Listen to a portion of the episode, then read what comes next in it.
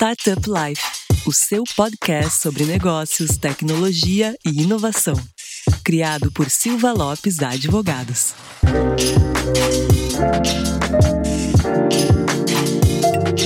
Fala galera, eu sou a Cristiane Serra e esse é o seu podcast Startup Life. Em um episódio especial sobre tecnologia e inovação ligadas à saúde feminina, o meu colega Lion Lopes cedeu gentilmente o seu espaço para mais uma vez a Daniela Froner, que também é sócia do escritório Silva Lopes Advogados. Dani, eu já nem sei quantas vezes tu participou aqui, mas eu, eu continuo fazendo a campanha para a gente ter um, um podcast só de meninas. Bem-vinda. Obrigada, Cris. Agora, de fato, aviso lá em que ele perdeu, perdeu a cadeira dele agora.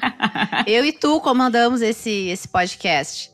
Mas brincadeiras à parte, é um prazer estar aqui de novo contigo, poder participar, uh, principalmente de um assunto como esse, né? Tecnologia, inovação e saúde feminina. Legal, então vai ser um episódio muito enriquecedor.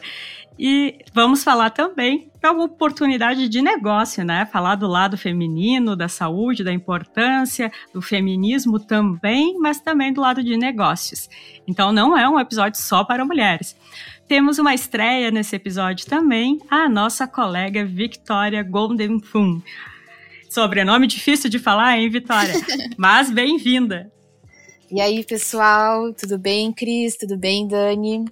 Gente, eu sou a Vicky, é um prazer estar aqui. Eu faço parte do time Silva Lopes Advogados, trabalho junto com a Dani e com a Cris na presteza da assessoria jurídica estratégica para as empresas de tecnologia.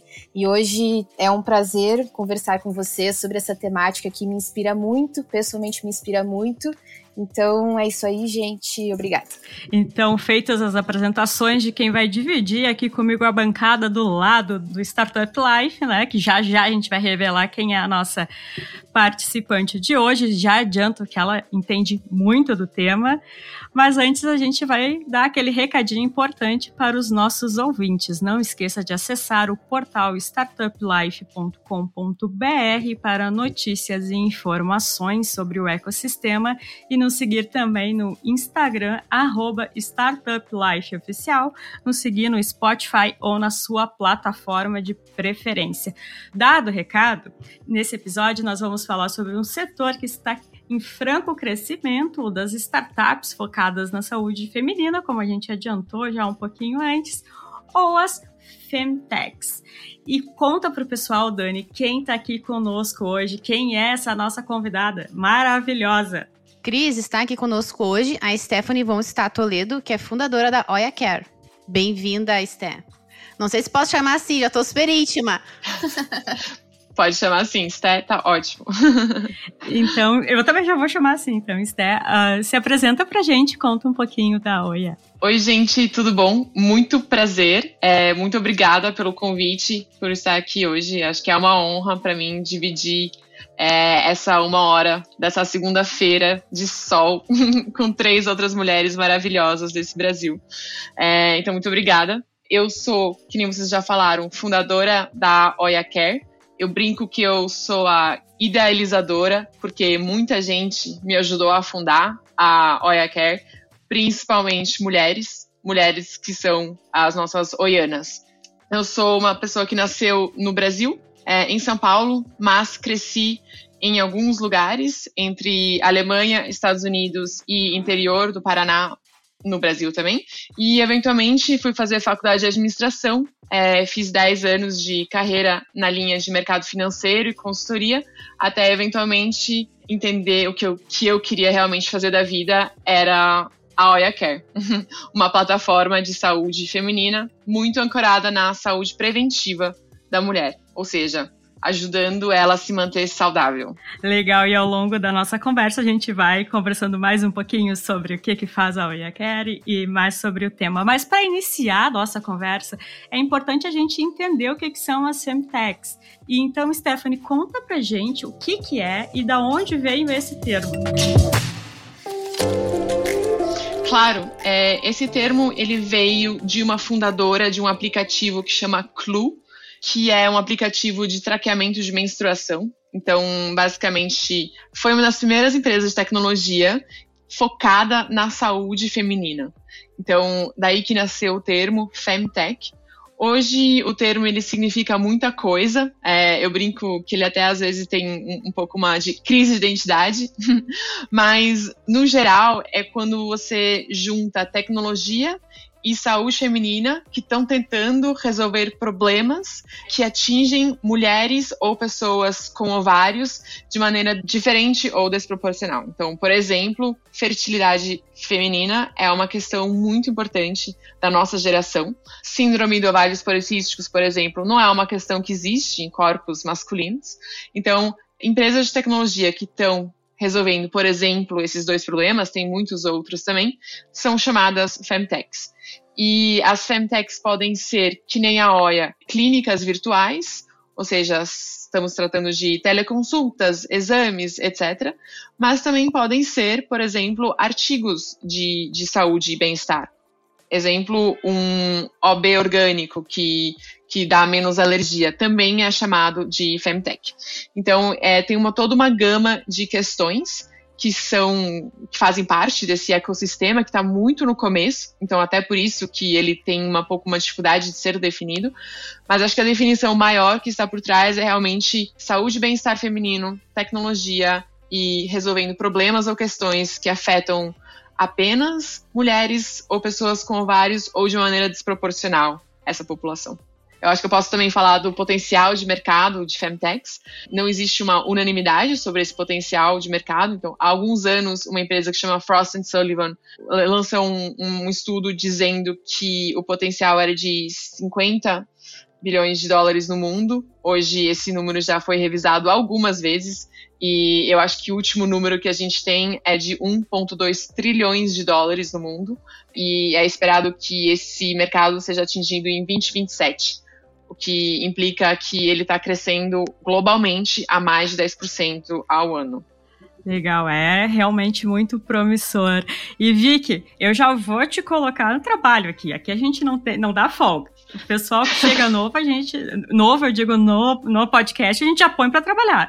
E eu sei que tu tem uma pergunta aí também especial para a Esté, então manda bala. Não, perfeito, muito interessante, Esther, a tua abordagem, né? Eu, assim, fugindo um pouco da nossa pauta aqui, eu queria entender, uh, as fintechs, elas podem ser consideradas como health techs também, ou é mais um segmento bem mais nichado, e que, por exemplo, o, esses investimentos, né, o montante desses investimentos, ele é voltado apenas para esse segmento das fintechs ou para as health techs em geral, para conseguir entender qual, qual que é o incentivo que a gente está vendo aqui. Se realmente é a, o incentivo voltado para a saúde da mulher em si, ou se é um, um incentivo voltado para a saúde das pessoas em geral. Eu vou falar a minha opinião, e como eu já disse, existem muitas opiniões no mercado hoje em dia por se tratar de um ambiente novo, de um mercado que está sendo definido.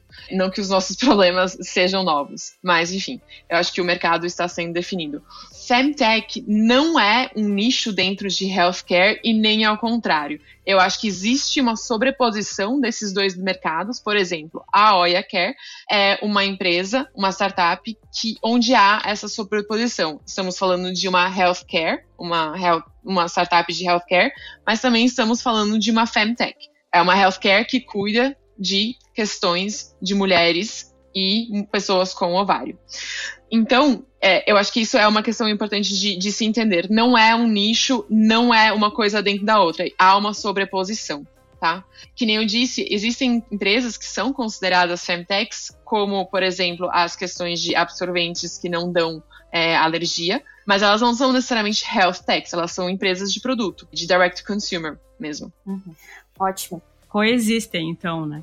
E... Coexistem, exato, exatamente. E existe um leque muito grande de oportunidades para se trabalhar dentro do setor das fintechs, né?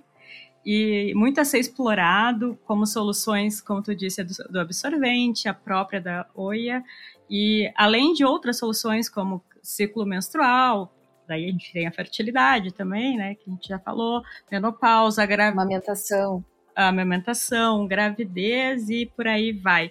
Pra ti, Esther, eu tô me sentindo muito íntimo, Esther. Tá, tudo bem, pode me chamar de Esther. Aliás, todo mundo pode me chamar de Esther, gente. É sinal de que a nossa conversa realmente está fluindo, né? Uh, para ti, quais são os principais segmentos e nichos do mercado? E daí, claro, eu aproveito para pedir para te contar um pouco mais do case da Oia. Claro, existem muitos principais nichos, porque assim, acho que é a questão de, de, de como você recorta o mercado. Se você, por exemplo, recorta em números absolutos de pessoas que têm determinada questão, a maternidade e todas as questões relacionadas à maternidade se tornam o principal mercado.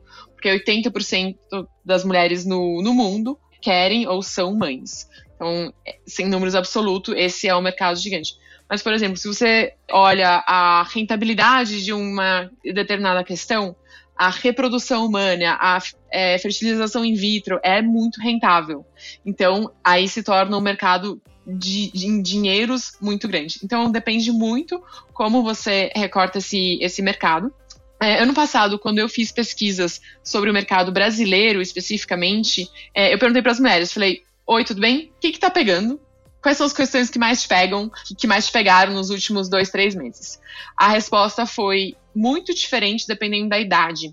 Então, por exemplo, para as mulheres mais novas, existe a questão de primeira menstruação, primeira relação sexual, algumas questões de aborto, porque, enfim, não ainda conseguem entender contraceptivos muito bem, a questão de contraceptivos muito forte. Para mulheres, por exemplo, um pouco mais velhas, exemplo, a minha faixa etária, mulheres entre 30 e 40, é, as questões que mais pegam são pele, peso e fertilidade.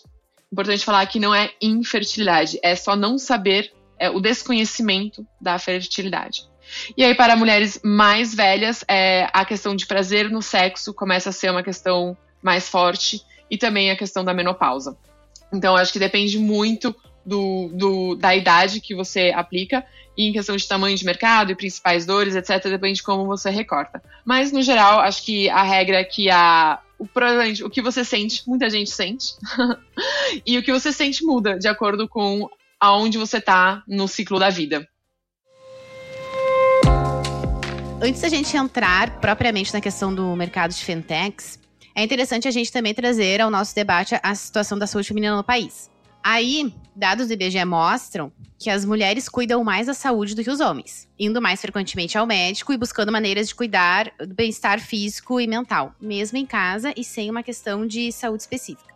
Então, Estel, te pergunto, qual é a sua leitura da situação da saúde feminina no Brasil? O meu entendimento de saúde feminina no Brasil é que as mulheres elas se importam bastante com saúde. Então, a gente já fez alguns tipos de pesquisa uh, aqui da OIA que batem com as pesquisas maior, é, maiores do IBGE. Então, no geral, as mulheres cuidam muito bem da saúde. O que, que significa isso em dados? Que 80% das mulheres do Brasil vão ao ginecologista em média uma vez por ano, um ano e meio. É um dado muito bom, muito melhor do que acho que todos os países que eu já olhei para essa questão. Essa parte boa. A parte talvez não tão boa é que quando a gente pergunta para elas, bom, mas você, a última vez que você teve um, um problema, você conseguiu solucionar de maneira rápida? 72% das mulheres falaram que não. Então, mais de 70% das mulheres não encontraram uma solução rápida e fácil a última vez que tiveram alguma questão de saúde. E quando eu falo questão de saúde, eu não estou falando de questões muito complexas por exemplo, um câncer, uma apendicite. Estou falando de questões, sabe, do dia a dia, do nosso dia a dia. Um corrimento, uma cólica, é, uma questão de contracepção ou, enfim, fertilidade. Então, isso, esse é um dado muito alto. É, a outra coisa que, que a gente também entendeu é que mais de 60% das mulheres têm questões que tiveram vergonha de perguntar. Vergonha de perguntar tanto para as amigas, quanto para as médicas ou médicos, quanto para as psicólogas. Ou seja, não tem com quem ou para quem perguntar muita coisa, sabe?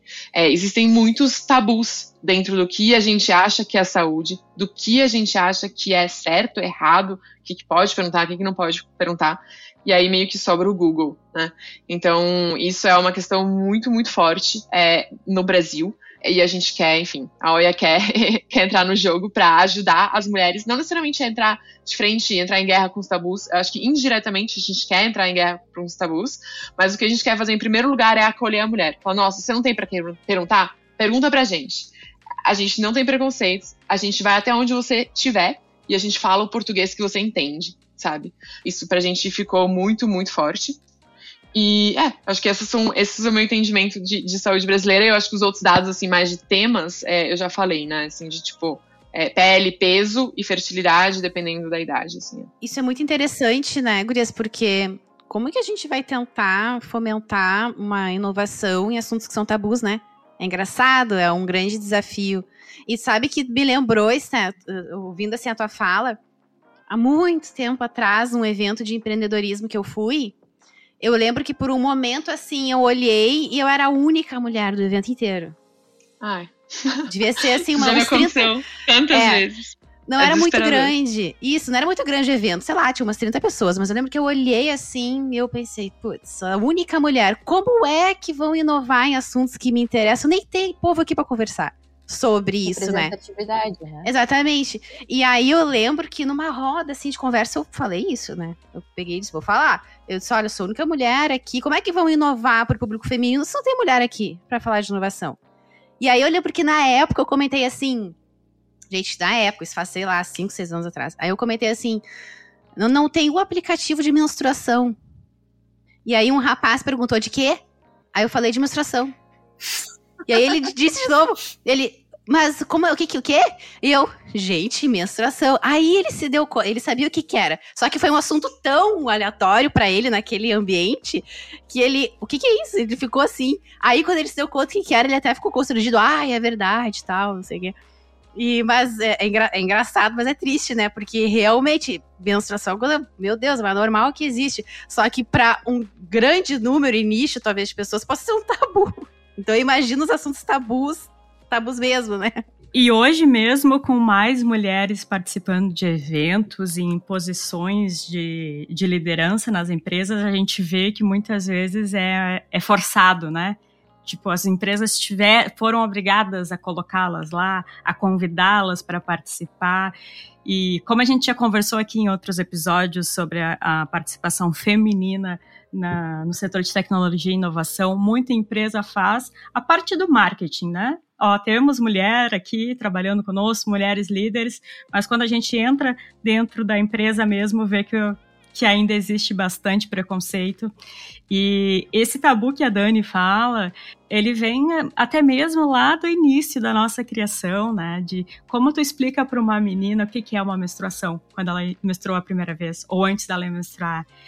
E daí agora a Dani falou de menstruação, que o menino não entendeu direito na hora. Eu, fico, eu fiquei pensando, tá, a gente menstruou, a gente entende o que, que é, mas ainda a gente cria junto uma certa vergonha por estar menstruada. Sempre, daí a gente acaba sempre fazendo uma, aquela pergunta para uma colega mais próxima, uma amiga mais próxima olha para mim se não tá vazando algo do tipo, ou se tá marcando o absorvente, né? Então é. Esconder o absorvente quando você vai trocar, né? Exato. Tipo aquela coisa, lembra na escola, você fala, meu Deus, ninguém pode ver, assim.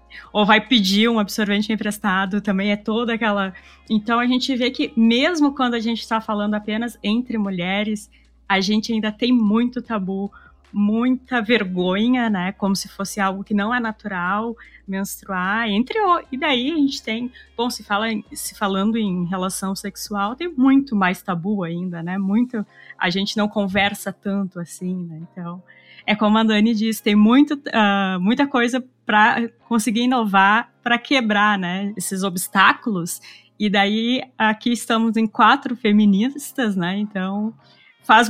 Aí entra o feminismo também, né, meninas? É, com certeza. E eu acho que é exatamente sobre isso, assim. E eu acho que ao invés de declarar guerra contra o tabu, sabe, a gente decidiu.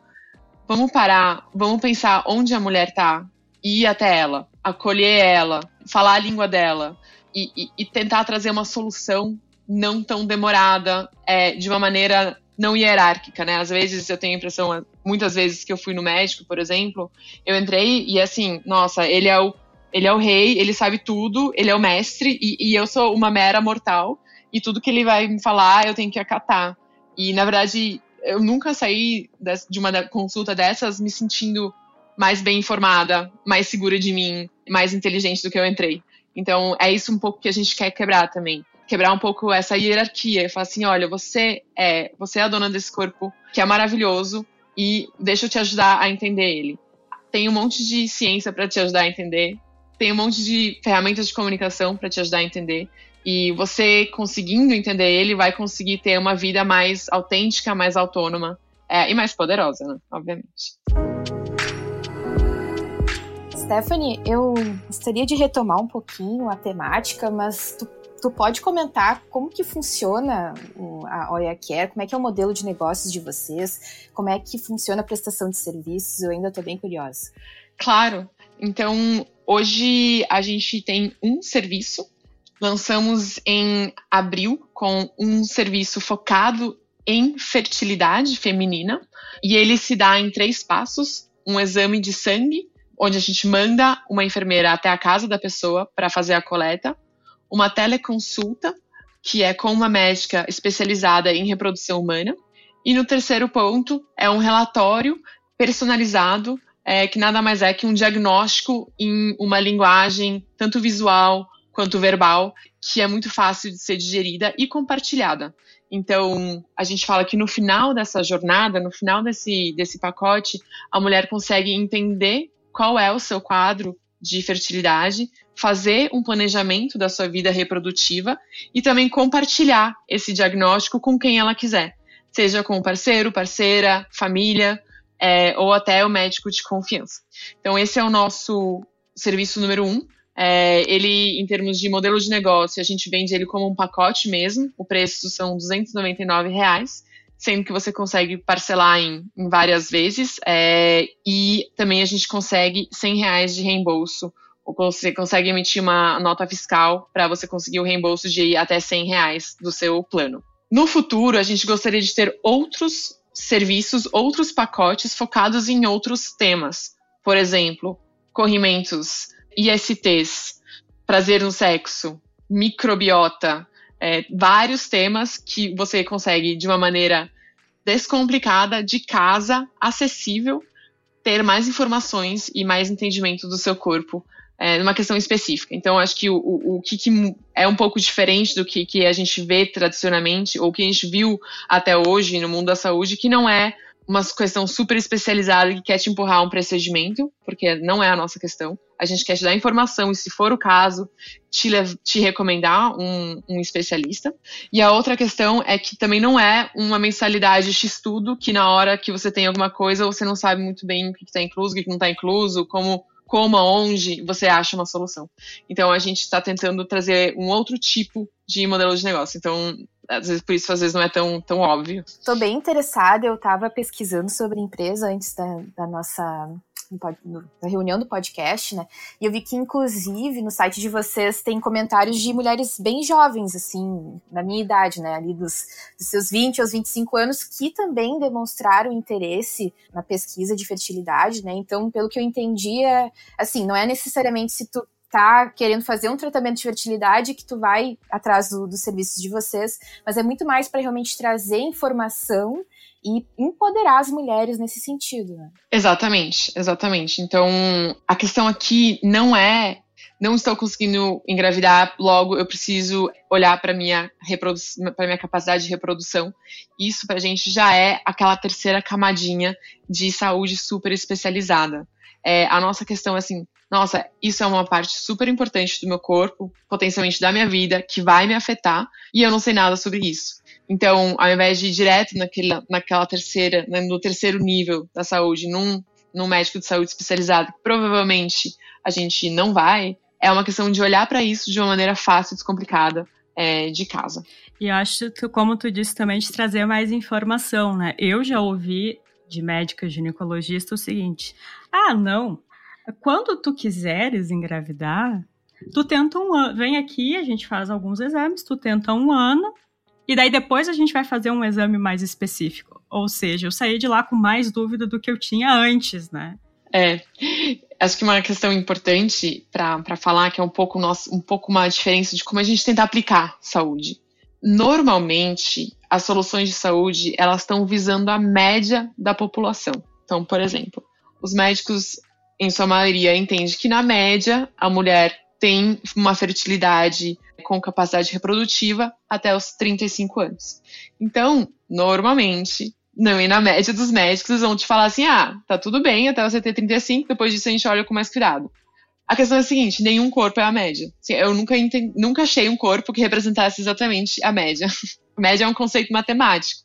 É, eu acho que ele é muito útil. É um conceito matemático muito útil quando você está fazendo uma política pública, quando você está tentando tirar um grande insight de uma população, mas ele não é tão bom quando você está tentando fazer o seu próprio planejamento da sua vida, entender o seu próprio corpo, entendeu?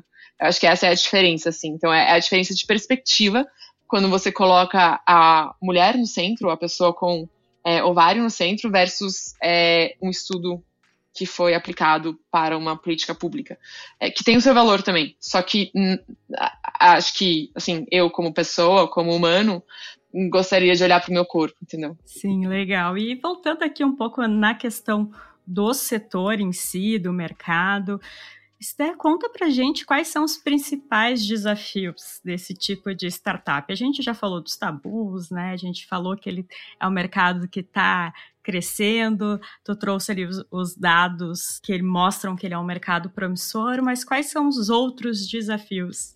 Eu vou falar com um recorte bem específico para a OIA, porque eu acho que é o que eu tenho mais assim é, propriedade para falar. Os nossos principais desafios hoje são explicar é, esse modelo de negócios, que acho que foi uma pergunta, né? Esse modelo de negócios que não necessariamente é um modelo de negócio que já se viu antes. Então, demora um pouco até a gente conseguir explicar como a gente funciona, quando, para quem a gente é, é, é. Então, não somos só para mulheres que querem ter filhos já, por exemplo. Então, essa é a nosso, esse é o nosso maior desafio hoje, realmente de conseguir comunicar é, tanto os nossos princípios como quanto a gente quer trazer eles para o mundo, sabe? Esse é um. A segunda coisa, que é um grande desafio nosso também, é, eu brinco que é vender saúde para gente saudável. Porque não é muito diferente do que vender pão de queijo para quem está com fome, sabe? É, é, outra lógica. Você é muito mais baseado em evidências, é, baseado em é, depoimentos, baseado em uma marca que comunica e acessa a emoção da pessoa que está do outro lado. Então, esse é um dos nossos maiores desafios também. E aí, eu acho que o terceiro é super prático, né? A gente está nesse, nesse ecossistema de tecnologia que está super aquecido e tem gente contratando, levantando dinheiro à torta e direita. Então, tem sempre alguém que tem mais dinheiro para gastar que a gente. Tem sempre alguém que consegue mais pessoas e talentos que a gente. Então, esse é um desafio do, do momento de mercado atual. Mas, enfim, acho que todos os desafios muito legais e, e não nos desencorajam, sabe? Tu comentaste sobre questão né, de, de investimentos, Stephanie. Eu gostaria de, de te perguntar, em relação ao setor, como que está aquecido o mercado de investimentos? Inclusive, a gente teve informação que recentemente vocês receberam um aporte, né? Então, se tu puder comentar um pouco como é que é o mercado de investimentos nas fintechs e como é que foi o processo de, de captação de vocês mesmo. Olha, no geral, os grandes números mostram que empresas, tanto fundadas por mulheres, quanto mais ainda, empresas fundadas por mulheres que atacam é, questões relacionadas à saúde ou a questões femininas, recebem desproporcionalmente menos aporte do que outras startups na média. Então, isso são estatísticas globais, não são brasileiras só.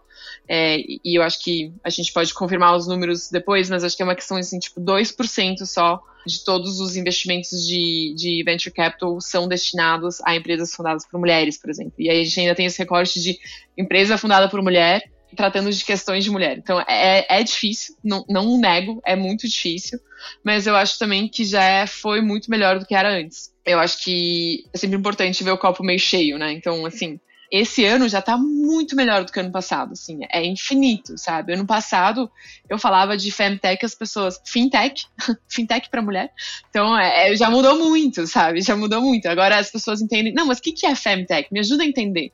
É, é já uma diferença de pergunta muito legal, assim, eu, eu gosto dessa evolução, sabe? Claro, poderia aqui me debater, é, ficar muito brava, já fiquei muitas vezes, mas eu acho que não ajuda muito. Eu acho que ajuda mais ver o positivo e de que as coisas estão evoluindo. E eu acho que principalmente nos Estados Unidos e na Europa Ocidental, esse primeiro semestre de 2021 teve um grande boom de investimento destinado à Femtech.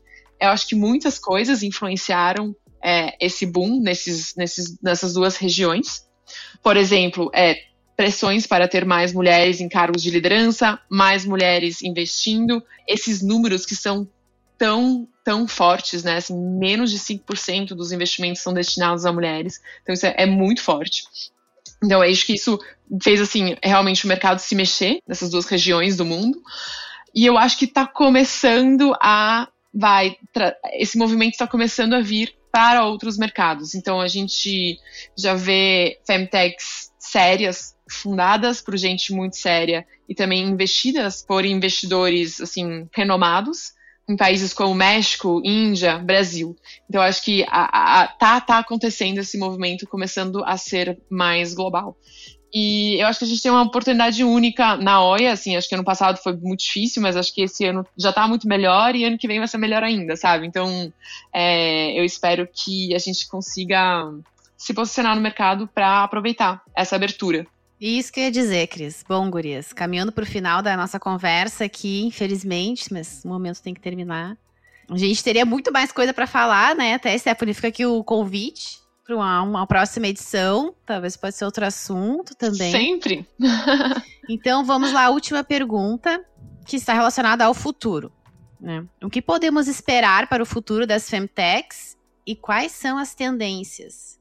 Também pergunta super fácil, né, Steph? Facílima. claro, né? Assim, sim, a pergunta de um milhão de dólares, né? Literalmente. Olha, é... Esté, eu aprendi na faculdade que, a gente, uh, que na comunicação, no jornalismo, se a gente não incomodar o entrevistado, no sentido de provocar ele com perguntas difíceis, a gente não faz a nossa parte. Então. Justo. Justo. Estamos cumprindo o papel. Não, faz, faz todo sentido. Gente, de novo, eu vou dar a minha opinião, é um recorte da minha visão de mundo. Mas, dado, dado esses parênteses, o que, que eu acho que, que vai acontecer? Eu acho que vamos viver um grande boom de femtechs, principalmente porque existem muitas mulheres com questões que elas gostariam de ver resolvidas, que vão ter coragem de tentar resolvê-las, sabe? Então eu acho que a gente vai ter realmente muitas é, femtechs pipocando, eu espero. eu acredito muito nisso, mas eu acho que vai acontecer mesmo. E aí, eventualmente, vai haver um processo de consolidação. Mas acho que primeiro vamos ver, assim, várias é, pequenas empresas começando de maneira nichada e aí, eventualmente, o mercado vai se ajustando e, e, e se, se consolidando pelos próximos 10 anos, assim. Então, é isso que, isso que eu acho.